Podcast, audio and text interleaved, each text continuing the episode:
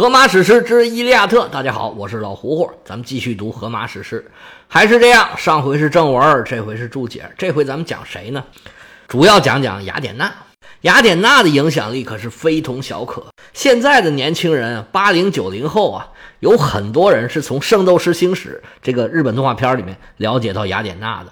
这动画片我没有怎么仔细看，但是多少知道一点儿这里面的雅典娜呀，基本上还是很还原的，她的这个状态啊，一些基本的属性啊，跟希腊神话里面说的这个雅典娜是非常非常接近的，就说明日本人确实抠这些东西抠的是很细的。而雅典娜在荷马史诗里面出镜率也是非常之高的，这我们没讲几回，它都出来好几次了，而且它对整个故事的推进起了很重大的作用。雅典娜从哪儿说呢？要从她的传承说起。她的父亲是宙斯，这个就不详细讲了。他的母亲叫做莫提斯，是希腊神话里面的原始智慧女神，最早的智慧女神。而莫提斯的父母是大洋女神和大洋男神。大洋男神呢，叫做俄克阿诺斯，也可以称为欧申纳斯，这个是翻译的不同。其实呢，现在英语里面这个 ocean 就是来源于这个词儿，他所管辖的领域是全世界的大洋。他的妻子也是他的姐姐，名字叫做泰西斯。他管着所有的海洋女神，还有所有的河，还有所有的水源。这就是一个水神。在早期的神话里面呢，这一对夫妻呢是创世神，就是说他们俩是所有其他神的始祖，其中就包括我们所说的这些所有的神，什么宙斯啊、赫拉、雅典娜、阿波罗等等等等，都是从这儿繁衍下来的。不过后来呢？到了赫西俄德这里，大家基本上都能接受他这个体系，他们就把这两位呢放到第二代神了，作为盖亚和乌拉诺斯的儿子。这二老在我们这儿没有什么戏，我们知道一下他们的大概来源就可以了。莫提斯身为大洋男神和大洋女神的女儿，她自然也是海洋神女之一。在古希腊的哲学里面啊。这个莫提斯代表的是智慧和深思，希腊人的这种设定啊，和我们中国人所谓仁者乐山，智者乐水的这种设定啊，算是不谋而合。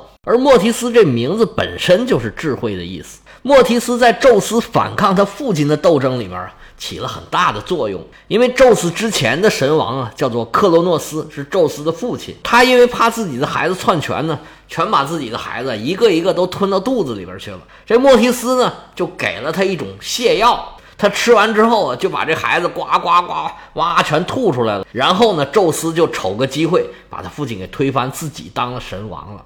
宙斯当上老大以后啊，就开始追求这个莫提斯。大家应该还记得我之前讲的这个特提斯，当时佩琉斯追求特提斯的时候。它就变成不同的形状，可以说是用这种方式来考验他的追求者。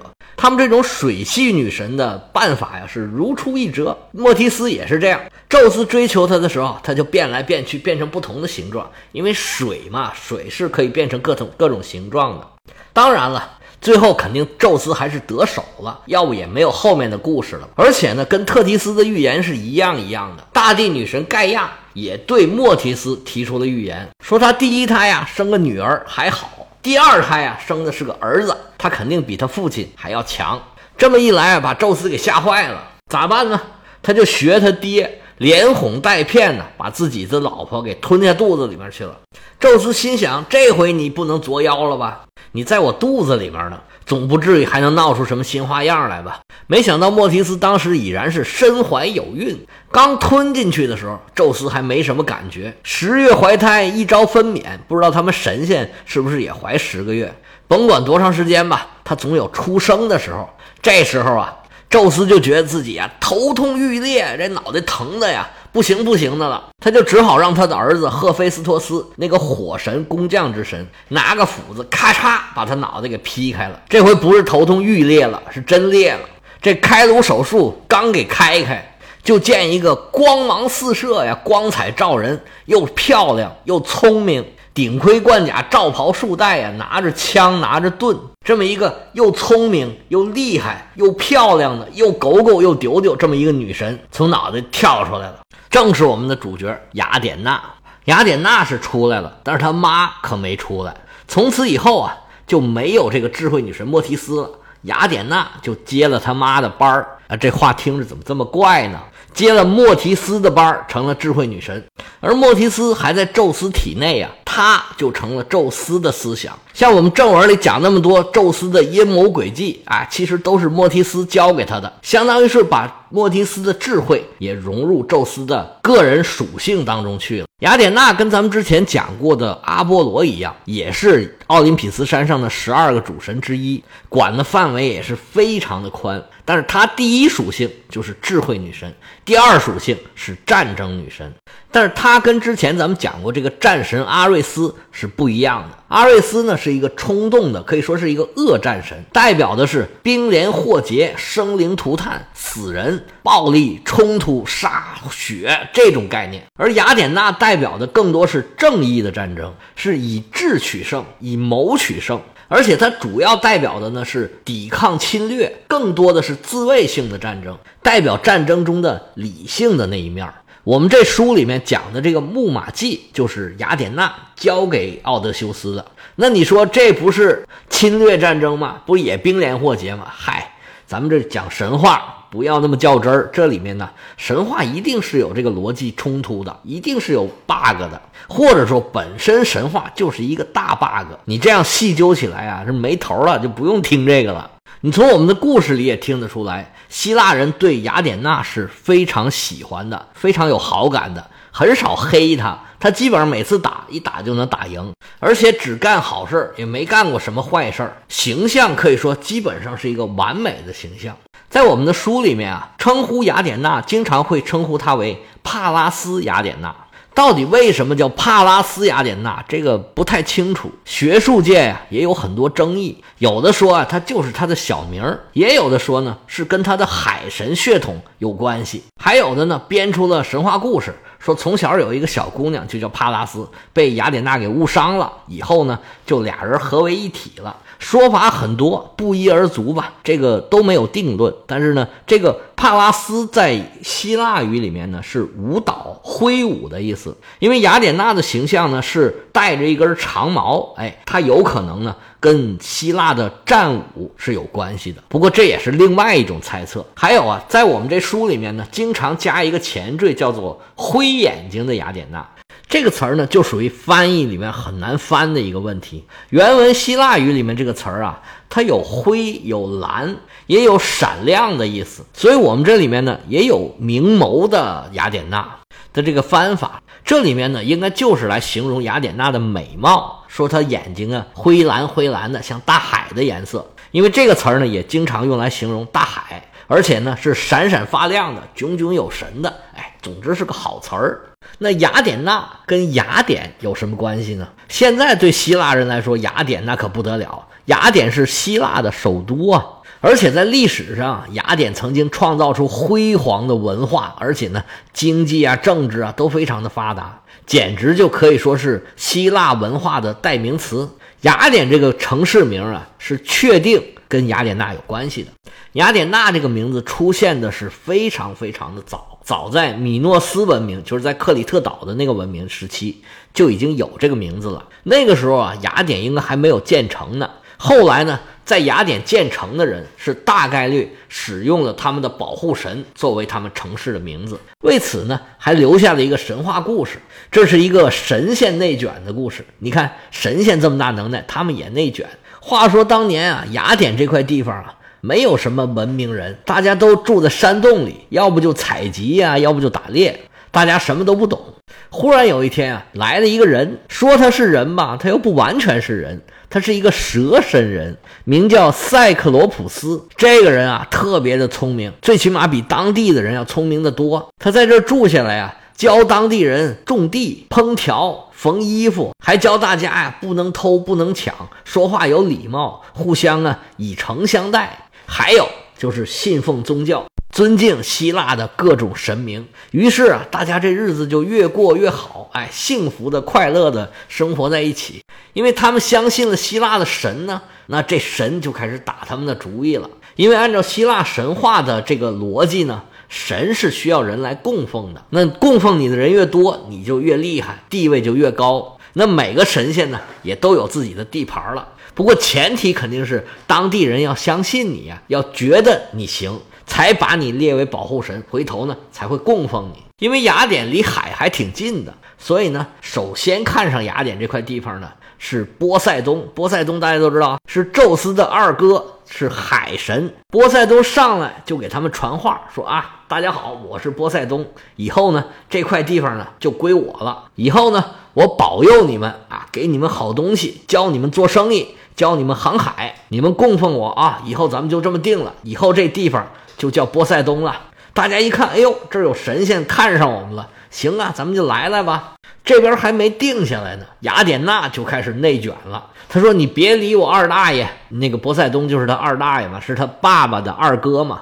你们以后啊供奉我，哎，我能给你们更好的东西。”当地人一看，哇，还有这好事呢？那你们神仙要内卷，你就让卷一会儿吧。雅典人说：“你有啥绝活啊？”这两位一个说这个，一个说那个，争执不休。最后啊，大家还是定下来说：“我们定个日子，你们两位大神呢，比试比试。”我们看看你到底能给我们什么东西，然后呢，我们再决定让谁当我们这里的保护神。两位神仙既然都僵在这儿了，那只有凭自己的真本事讨好一下这些凡人吧，看看到底谁更能讨好他们。说话之间，规定的日子就到了。两位大神呢再次显灵，准备给当地人啊展示一下自己的真本领。波塞冬是率先出手，拿自己三股叉啊。咵一扔，扔到山上，就从山上涌出了海水泉。从这个泉水里面，咵啦咵啦咵啦咵啦，跑出来好多骏马呀。海水泉象征着波塞冬能保佑这些人啊航行顺利，不在海上遇到风浪；而骏马呢，象征着战争能够获胜。在那个时候啊，打赢战争基本上意味着拥有一切。波塞冬表演出自己的神迹。就觉得，哎呀，手拿把钻，当地人是一定会把票投给我的，得意洋洋，信心十足，就在旁边啊冷眼旁观。雅典娜不慌不忙，拿自己那个枪啊往地下一点，就看地下滋儿长出一棵橄榄树。橄榄树啊，历来在西方都有象征和平的意思，在诺亚方舟的神话里面就有鸽子叼回橄榄枝的情节。所以，这个鸽子和橄榄枝都代表的是和平。那个时候，橄榄是当地唯一的油料作物，无论什么时候，油都是生活必需品。到现在，橄榄油也还很贵呀。关于葡萄酒和橄榄油，我在我的《黑罗马之朦胧远古》里面啊，专门讲了两节。有兴趣的朋友可以大家自己去找一下听一听，那里讲的就比较详细了。总之吧，那个时候有橄榄就能挣钱，就相当于是有财富了。所以，波塞冬和雅典娜提供的分别是战争和财富，还有啊和平和财富。回头呢，雅典人就开始投票了。传说里，当时还是男女都来投票的，而很多男的呢是投了波塞冬的票，当然也有一些可能投了雅典娜的票。不过还是投波塞冬的多，但是呢，当地所有的女性啊，因为女的是更爱好和平的嘛，所有女性都投了雅典娜的票。那么最后雅典娜的票是高票胜出，波塞冬是悻悻而去，哎，败给了雅典娜。从此以后，这个地方就叫雅典了，而没有叫波塞冬。那后来啊，波塞冬生气了，因为这些女性呢不投给他票。他就下令当地人啊取消了女性的投票权，从此以后啊，这个女人就不能再投票了。哎，这个传说大致就是这样子。希腊有不少城邦把雅典娜列为保护神的，但是呢，最出息的这个毫无疑问就是雅典。这个呢也是相辅相成的，也是因为雅典越来越出息，雅典娜的形象呢也逐渐的越来越光辉。所以雅典娜的形象里面呢，她有一个橄榄树的形象，她的头上呢也经常带着橄榄枝。除了橄榄树呢，还有两样东西是经常象征着雅典娜的，一个呢是蛇。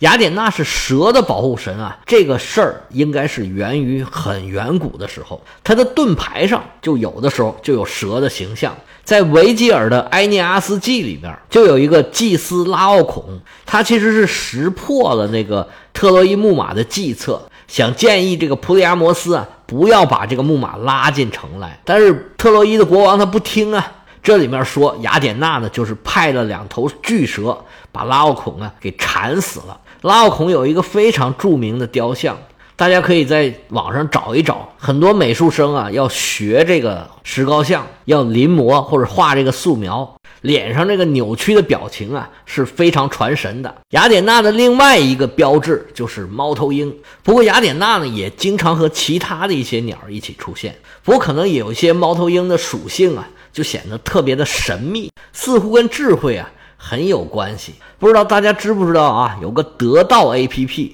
是罗振宇创办的，他们号称呢是知识付费，它的标志就是一个猫头鹰，而且就是雅典娜的这个猫头鹰，它取的自然也是雅典娜这个智慧女神的这个智慧。荷马史诗的原著里面啊，像刚才我们说那个灰眼睛，有的时候呢，他也说像猫头鹰一样的眼睛，意思就是晚上炯炯有神的意思。雅典娜作为一个非常重要的神啊，在希腊神话里面啊，她跟阿波罗一样，管的东西特别的多，而且呢，她跟阿波罗真的有很多地方是很像的，都是这种阳光、正面、积极上进的这种形象，而且他们管的东西啊，也有很多是交叉的，就像雅典娜，她本身也是艺术女神，这项跟阿波罗就是交叉的，像绘画呀、诗歌呀、舞蹈啊，她都管。除了这个呢，还有两方面是比较重要的。第一个，他管呢手艺。雅典娜是一个特别巧手的神，她是女工的保护神，工匠之神啊，特别喜欢她，也经常给她做各种各样的东西。如果有女工受欺负了，他们就去求雅典娜，雅典娜呢，有时候就会惩罚那个雇主。所以雅典娜还是一个讨薪女神，但是呢，她主要保护的就是女性。希腊神话里面呀，有三位真女神，贞操的贞，她们不婚不育。这三位是雅典娜、阿尔特弥斯和赫斯提亚。阿尔特弥斯呢是山林和狩猎以及月亮女神啊，非常重要，也是阿波罗的孪生姐姐。赫斯提亚呢是造火女神，辈分很高。不过故事呢不太多，以后呢我们有机会应该会专门讲阿尔特弥斯的故事。在这儿，这两位咱们就不多介绍了。这三位的主要责任是保护未婚少女，同时呢，他也要保护生育。特别重要的是要保护劳动妇女。雅典娜的职责还有很多很多，像农业呀、医疗啊、航海呀、驯马呀，哎，他都要管。最后一条，我想要说一下的。就是法律和秩序是归雅典娜管的，这个事儿呢，跟咱们之前说过那个战神山是有一点关系。咱们说过，战神山这里呢，审判的第一桩关于人类的案件，就是阿伽门农被他妻子所害死，然后呢，他儿子又把他妻子杀掉的这么一个案件。因为这个案件啊，案情特别的复杂，这陪审团呢，这个久议不决，于是就投票。当时就规定啊。投黑石头子儿是有罪，投白石头子儿是无罪。那么大家投完了之后呢？哎，正好两边票数相等，那怎么办呢？最后一票由雅典娜来投。雅典娜呢思忖再三呢，于是呢最后投下了白石头子儿，判定这个被告无罪。于是呢就结束了这个恶性循环，冤冤相报啊，就到这儿就了了。从此以后呢，雅典娜被当作司法公正女神。而且在这个故事里面呢，陪审员控辩双方的论辩，包括最后陪审团的投票，跟现在西方司法的制度啊，基本上在这儿就奠定了它的雏形了。所以现在啊，雅典娜在很多地方都被当作是司法公正的一个象征。今天的结尾说一个跟雅典娜稍稍有点关系的胜利女神的事儿，在雅典娜一个很标准的形象里边啊。他的手上是拿着一个胜利女神的，那个胜利女神啊很小，她其实没有什么法力，她最大的法力就是飞得快。这个胜利女神呢，有一个我们大家都非常熟悉的名字，就是 Nike。Nike 的最著名的形象也是在雅典娜手上的这个形象。行了，今天的故事就讲到这儿，我们下回啊接着讲，看看卡尔卡斯有没有占卜出来这九个鸟和一个蛇。到底是啥意思？我们下回再见。